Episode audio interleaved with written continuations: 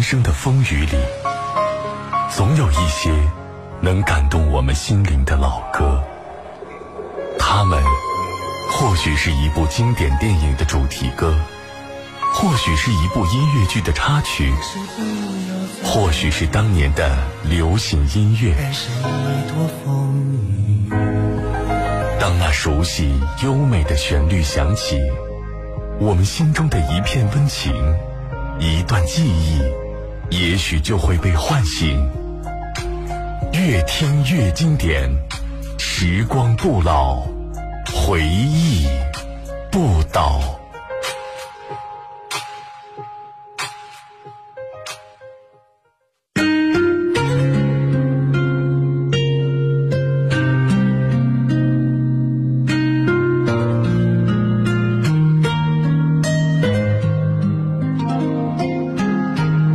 天的夜晚，空气当中飘着淡淡的花香，沁人心脾。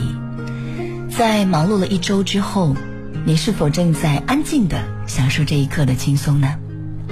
这里是河北广播电视台综合广播，越听越经典，我是悠然。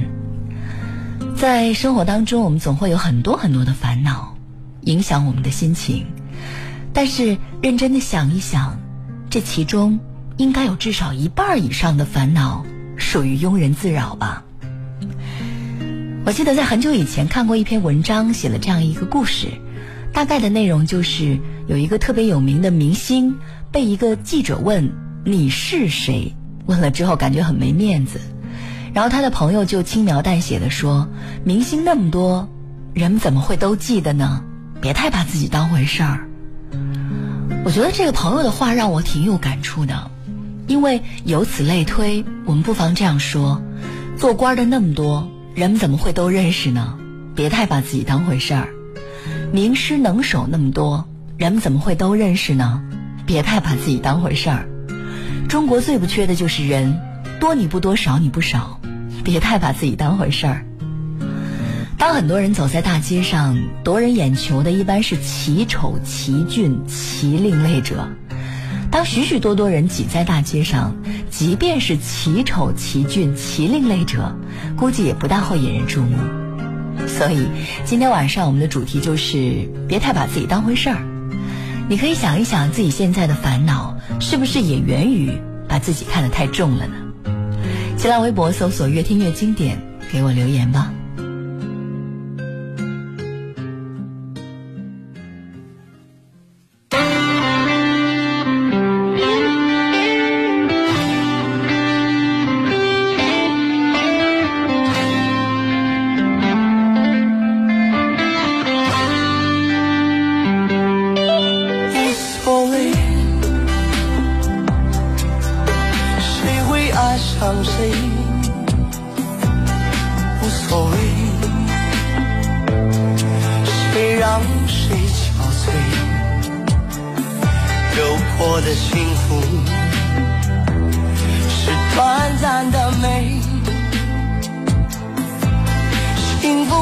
痛才会来受罪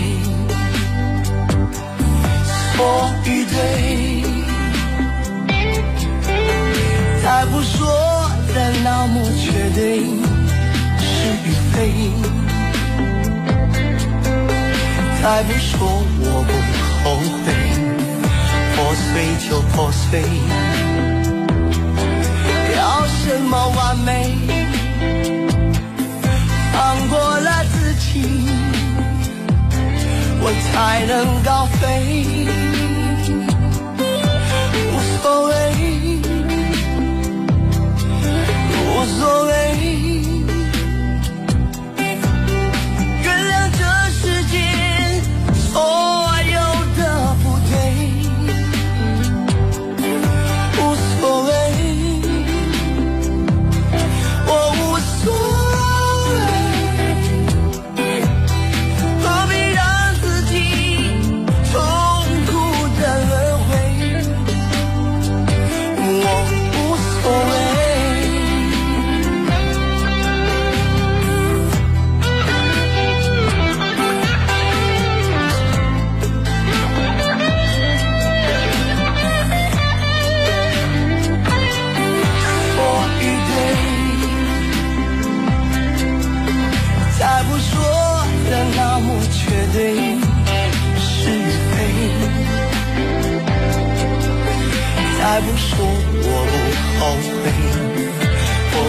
就破碎。要什么完美？放过了自己，我才能高飞。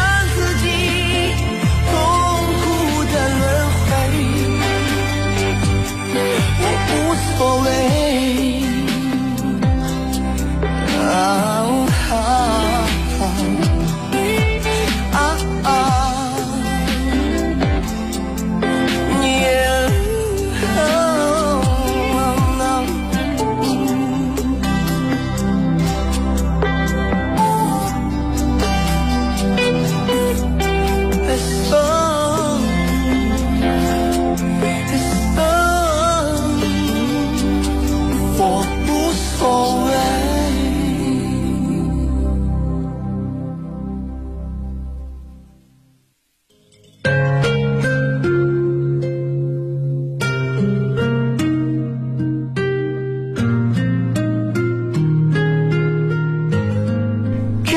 到今晚这个主题，也是因为看了网友小倩的故事，还挺有感触的。小倩最近闹离婚，原因是把自己太当回事儿了。小倩的老公小罗是个暖男，对她暖得不得了。从恋爱开始，因为小倩是本地户口，小罗呢是外地户口，而且家里的经济条件不太好，所以小罗就像欠了这个姑娘小倩一样，家里家外都要看小倩的脸色，对她百依百顺。有一年体检，小倩呢疑似得了癌症，填好了是疑似。小罗对她百般呵护，告诉她，别说她得了癌症，就是她生活不能自理了，也会照顾她一辈子。小倩感动的要命，常常在朋友圈里面秀恩爱，惹得很多人羡慕不已。也因此，小倩好像得到了幸福真传，在朋友圈里面越来越像个婚恋专家。她的口头禅就是绝不将就，绝不讨好，力劝那些总是委曲求全的女朋友们变得强势起来。理由很简单，女人干嘛要讨好男人呢？凭什么？我们跟他们一样挣钱，一样到社会上打拼，凭什么回到家要洗衣做饭呢？我就不。平时呢，小罗有烦心事儿想跟他说说，都会被他制止。哎，行了行了，别跟我谈工作，谁工作没有压力呀？女人压力比男人还要大。直到有一天，小罗呢跟他打起了冷战。小罗出差两个星期回来，高烧不退，家里脏衣服遍地。小倩呢，却跟朋友们出去玩了。小罗勉强支撑着到医院输液，回来后却看到小倩喝醉了，睡着了。等小倩睡醒，看到了在她身边病恹恹的小罗，问也不问一句，一跃而起。听说他生病了，小倩忙忙的叮嘱他别耽误，赶紧去医院，自己上班要迟到了。看着小倩急匆匆的冲往外面，小罗也收拾了行李，搬出了家门。走的时候留下了一份离婚协议。小倩回家看到离婚协议，气得要爆炸了，但却没有丝毫的反省。在他的观念里，离就离，反正我们都经济自由，我不依赖你，凭什么要迁就你？但我觉得他没有想过，既然两个人都平等，那凭什么老公要讨好自己？这其中还不是因为有爱吗？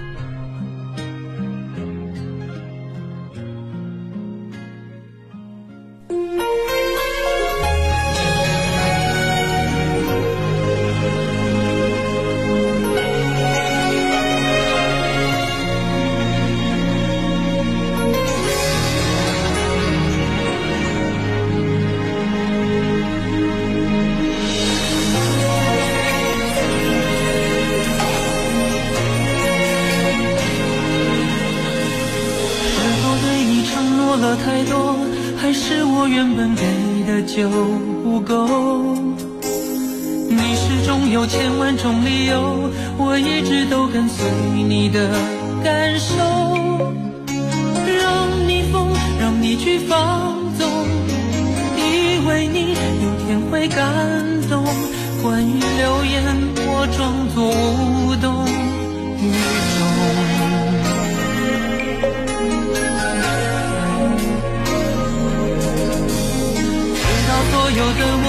碎。才看见你的眼泪和后悔。我是多想再给你机会，多想问你究竟爱谁。既然爱难分是非，就别逃避，勇敢面对。给了他的心，你是否能够要得回？怎么忍心怪？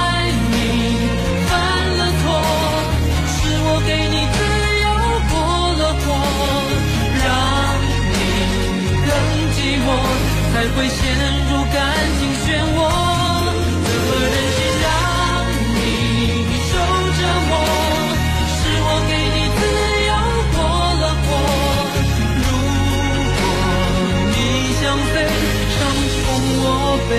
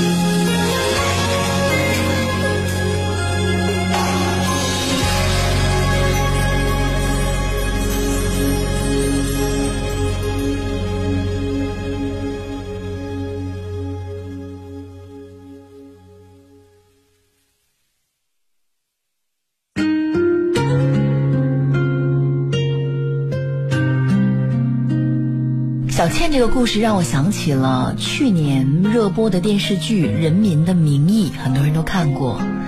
电视剧当中，祁同伟和梁璐也有一段值得人反思的婚姻关系。梁璐是官二代出生，因为被男朋友始乱终弃，处于愤怒之中的她想报复，所以看上了既英俊又有才学，但是家境贫寒的学生祁同伟。可是没有想到，祁同伟呢有自个儿的女朋友，拒绝了他的好意。为了达到目的，梁璐呢利用父亲手中的权力，拆散了祁同伟和女朋友，并且将祁同伟发配到了偏远地区。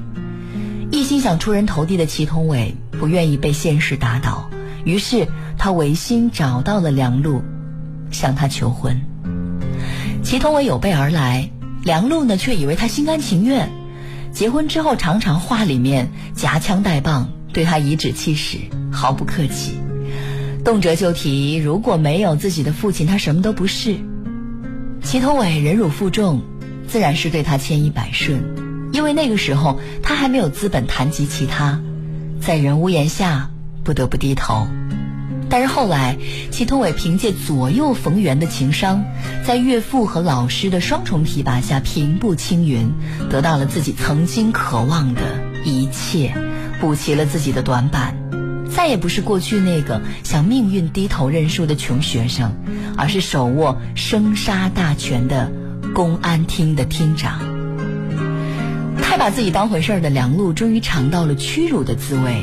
祁同伟变本加厉对她不好，还在外面找到了温柔可人的小三儿。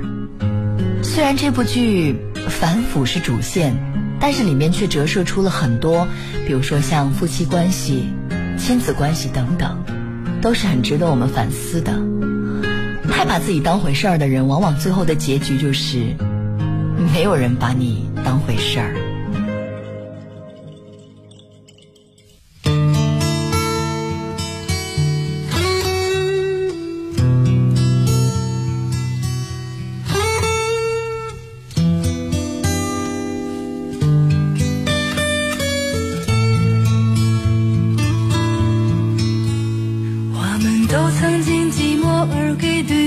承诺，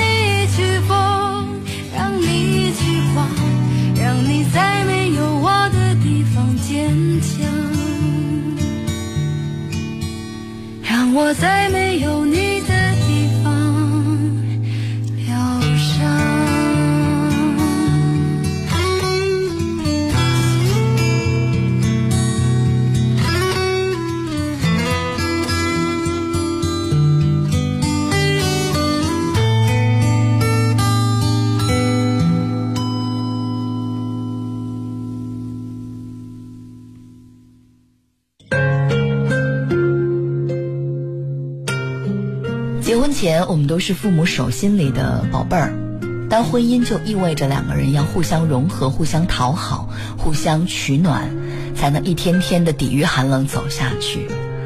两个人无论婚前有着怎样的差距，但结婚那一天，两个人就放下了所有的条条框框，是平等的两个人，没有谁位置高，谁位置低，没有谁下嫁，谁高攀，没有谁贡献大，谁贡献小。就比如说，全职太太虽然不上班，但她要照顾老人、抚育孩子、打理家庭，其实她的贡献一点也不比丈夫少。在很多人的字典里，讨好并不是个贬义词，因为是家人，因为是爱人，所以一切都是值得的。它意味着我认同你的为人处事，我愿意采用你喜欢的方式和方法跟你相处，让你开心。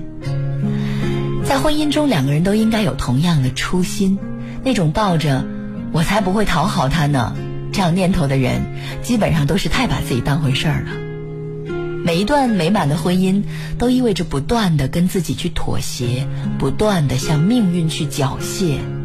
我们终究都要变成另外一个人，曾经我们最不屑的那类人，因为那个人的位置，是离幸福最近的位置。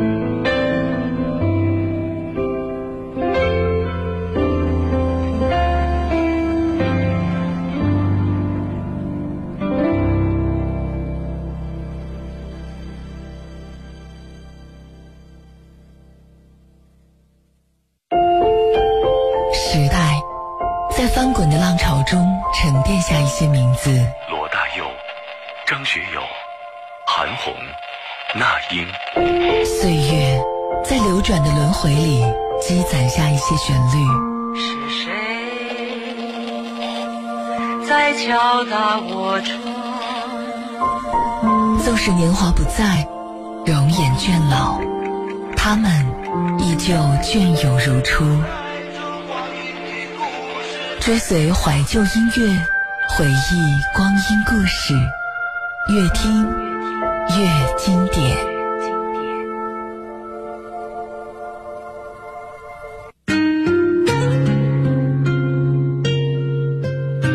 现在正在播出的是河北广播电视台综合广播《越听越经典》，我是悠然。今晚我们节目的主题是“别太把自己当回事儿”。这句话听起来好像是在贬低自己，其实不然，不把自己当回事儿，反而给了自己更大的进步空间。比如说，下面我要说到的一个网友，他叫冰峰，他的故事。冰峰说：“我有一个表弟，大学毕业之后在外地的一家广告公司当业务员，众亲友都替表弟感到惋惜，觉得表弟辛辛苦苦上了四年的大学，有点屈才。换句话说，不上大学，照样也能当业务员儿。面对亲朋好友的不解和疑惑，表弟只是笑一笑，工作的热情依然很高。虽然辛苦一个月的薪水只有三千来块钱，上班半年之后，表弟终于有了一个崭露头角的机会。那天，一家公司的外籍人员来广告公司洽谈一项业务，可是负责接待的工作人员呢，不太会讲英语，一时陷入了尴尬的境地。这个时候，恰好表弟到公司送一份材料，见到这个情景，赶紧上前救场，用一口非常流利的英语和那个外籍人员交谈起来。谈话中间，表弟呢还快速阅读了对方带来的英文资料，用专业的眼光指出了材料当中的不妥之处，并且呢向对方提出了几条颇有价值的建议。正当那位外籍人员竖起拇指对表弟连声称赞的时候，这个公司的老总回来了。表弟的绝佳表现赢得了外籍人员所在公司的信任和好评。很快，一纸合同为公司带来了十万的收入。广告公司的老总呢，很快就把表弟提拔为业务主管。一年之后，他又顺利成为了那家公司的副总经理。前不久，事业有成的表弟回家探亲，闲聊当中呢，表弟一席话让网友冰封颇受启发。他说：“你知道吗？温州很多鞋厂的老板过去都当过擦鞋工，他们擦鞋可不是为了赚那几个小钱，而是有机会接触各式各样的高档皮鞋，学习人家的材料、做工，最后博采众长，形成自己的皮鞋品牌，赚了大钱。所以说，要想有所作为，别太把自己当回事儿。网友冰封的表弟说的很对。我们每个人身上或多或少都有一些擅长的东西和值得骄傲的地方。正所谓寸有所长，尺有所短。但在我们的周围，经常会遇到一些太把自己当回事儿的人。他们自以为学识渊博，满腹经纶，无所不能，睡着都比别人醒着聪明。于是高高在上，盛气凌人，一门心思想干一番大事业。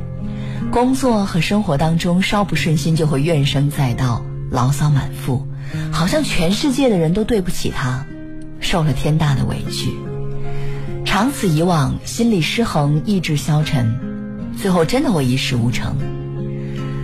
仔细想想，别太把自己当回事儿，既不是鄙视自己、压抑自己、埋没自己，更不是自卑、懦弱、胆怯而是人生的一种智慧是看重自己的另外一种方式。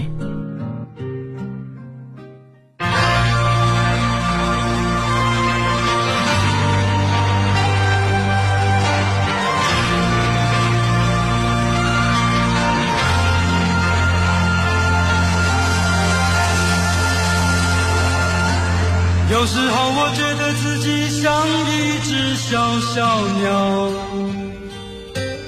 想要飞，却怎么样也飞不高。也许有一天我栖上了枝头，却成为猎人的目标。我飞上了青天，才发现自己从此无依无靠。每次到了夜深人静的时候，我总是睡不着。我怀疑是不是只有我的明天没有变得更好？未来会怎样？究竟有谁会知道？幸福是否只是一种传说？我永远都找不到。我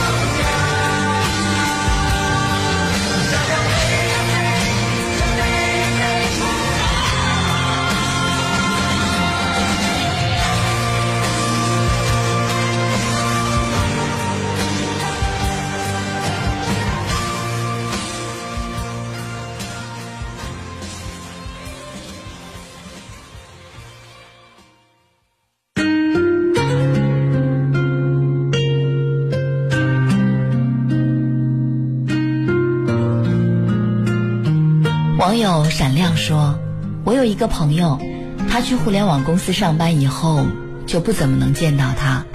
他好像每天都很忙，看朋友圈，周末也总是在工作，似乎很享受这个状态。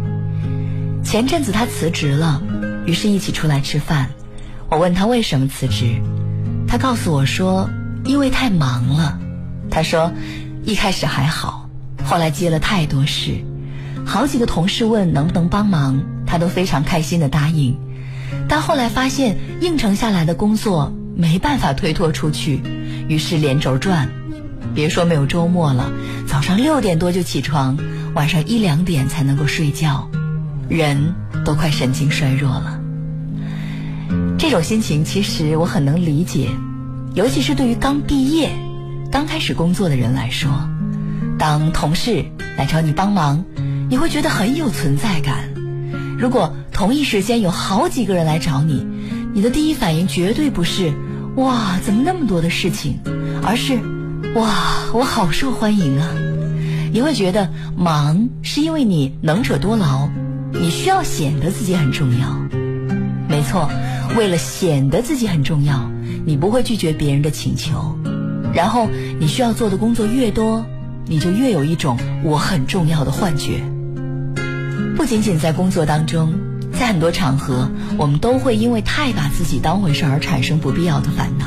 比如说，你要做一个报告或者参加一个演讲比赛，会感到非常紧张，怕出糗，你害怕别人嘲笑你糟糕的表现。先不说搞砸了的概率有多大，即使你真的出糗了，也基本上没人会一直记着这个事儿。有一句话我非常喜欢，就是发生在你身上的百分之九十九的事情，对别人来说都毫无意义。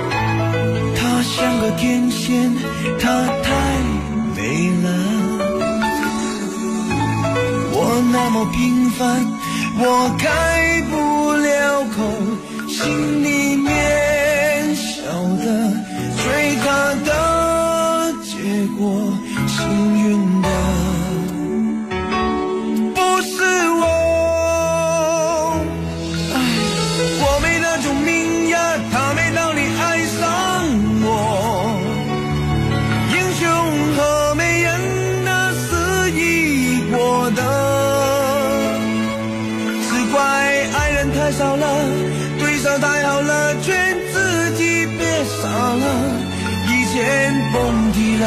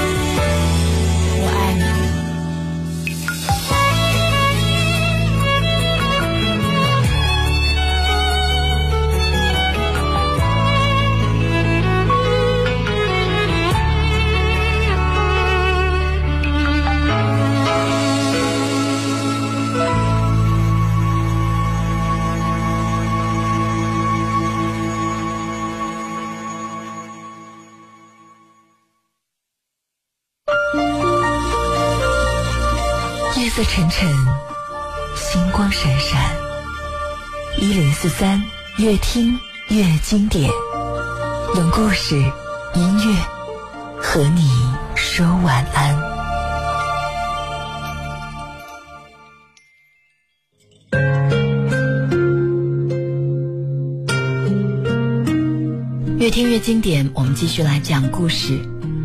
网友滴答说，昨天晚上我往家里打电话，聊了几句家常之后，不经意的问母亲：“你和我爸还好吧？不吵架了吧？”原来为了避免我担心，母亲的回答都是“不吵了，吵啥呀？吵不动了。”没有想到，母亲这一次却哈哈一笑：“吵啊！但放心，只有他那么在乎，我才不在乎呢。跳跳舞，打打麻将，什么事儿都没了。”我笑了，心想，父亲心里该有不少失落吧。倒回去四十年，父亲是炙手可热的城里人，家里的长子长孙备受宠爱；母亲是寡母带大的农村人，虽然家境贫寒，但上有三个哥哥镇宅，天不怕地不怕。本来是山大王的母亲，突然嫁到了城里，一下子有点慌了。尤其是做了母亲之后，她开始收敛心性，学着做饭、洗衣，学着闯荡社会；而父亲则一直端着大少爷的架势，性情很暴躁，阴晴不定，五谷虽分，却四体不勤，没有洗过一件衣服，没有做过一顿饭，就连吃饭也是母亲做好了、盛好了，放在桌子上晾凉了之后，像宫女服侍皇帝一样请示：“该用膳啦。”父亲这才肯大摇大摆从电视机前挪过来。吃饭的过程，他总是还要像个美食家一样点评挑剔。其实对于母亲，是心情被蹂躏的过程，因为他不是嫌菜咸了，就说饭没煮好，还一本正经地教母亲应该怎么做。从小到大，从母亲身上，我深刻地理解了“女子本弱，为母则刚”的深意。如果没有三个孩子，估计性情刚烈、眼睛里不揉沙子的母亲，早就跟他过不下去了。而从父亲这个反面教材身上，我也明白了一个道理，那就是千万别把自己当回事儿，时间长了，受伤的只能是你自己。窗外阴天了，音乐低声了，我的心开始想你了。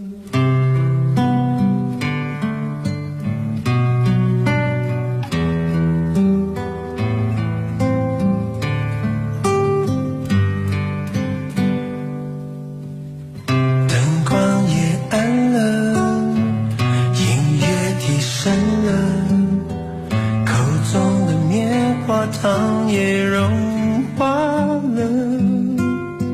窗外阴天了，人是无聊了，我的心开始想你了。电话响起了。你要说话了，还以为你心里对我有想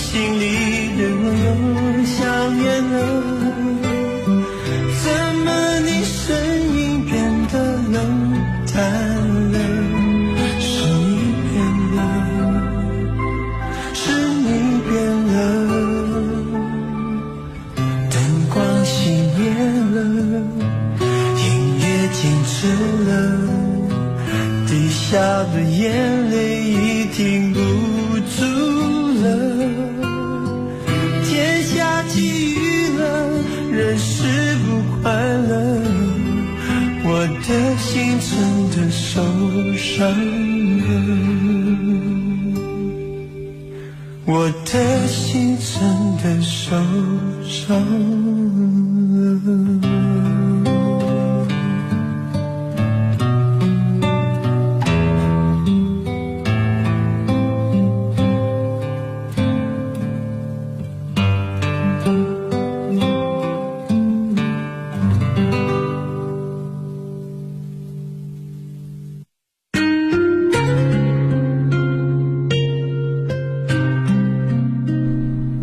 陌生人说，那一年我大学同学毕业二十周年聚会，我开着车，带着从牙缝挤下来的私房钱交了费用，自以为自己交的钱最多，而且在班上同学中，我也应当算是小有名气，有着吹牛的资本。但是最终上午同学们出去玩的时候，居然把我给丢下了。原因很简单，我睡过头了。而同学们坐着大巴车走的时候，压根儿就没有注意到我没在车上。最后有同学发现后给我打电话的时候，车子已经走出去老远，我只有开上自己的车去追赶他们。后来有同学私下跟我说，他们太不给我面子了。其实我倒不觉得。我认为人不能太把自己当回事儿。既然是事先已经说定的上午几点钟出发，我自己睡着晚起了，错过了发车的时间，同学们按时出发，那是理所当然的。不然，全班的同学就得为你一个人的晚起而付出时间上的代价。不能因为你出的钱多一点儿，也不能因为你的名气大一点儿，你就可以侵害别人的利益。如果有哪一个人因为自己官大、钱多、名气大，就可以肆意侵害别人的权益，就可以要求别人为你而活着，那么被别人戳脊梁，我觉得也是活该。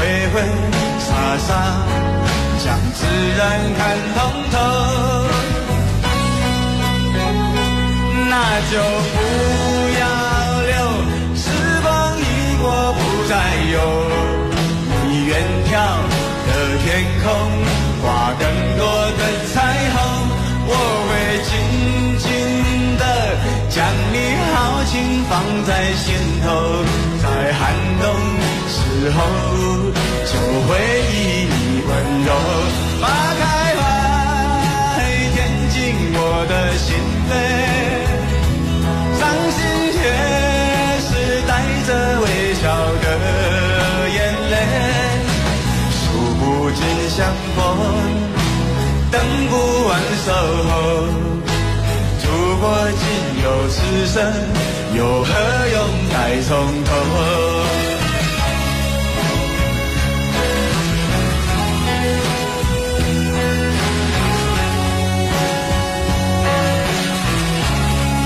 来来来，喝完这一杯，还有一杯。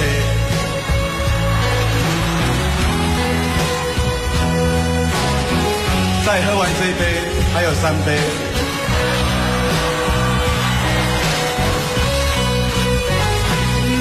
就不要留，时光一过不再有。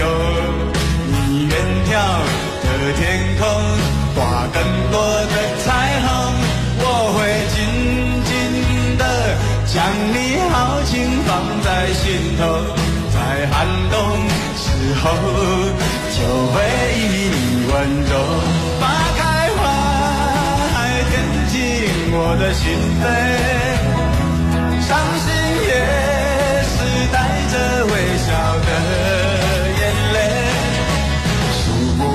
相逢，等不完守候。如果仅有此生，又何用再从头？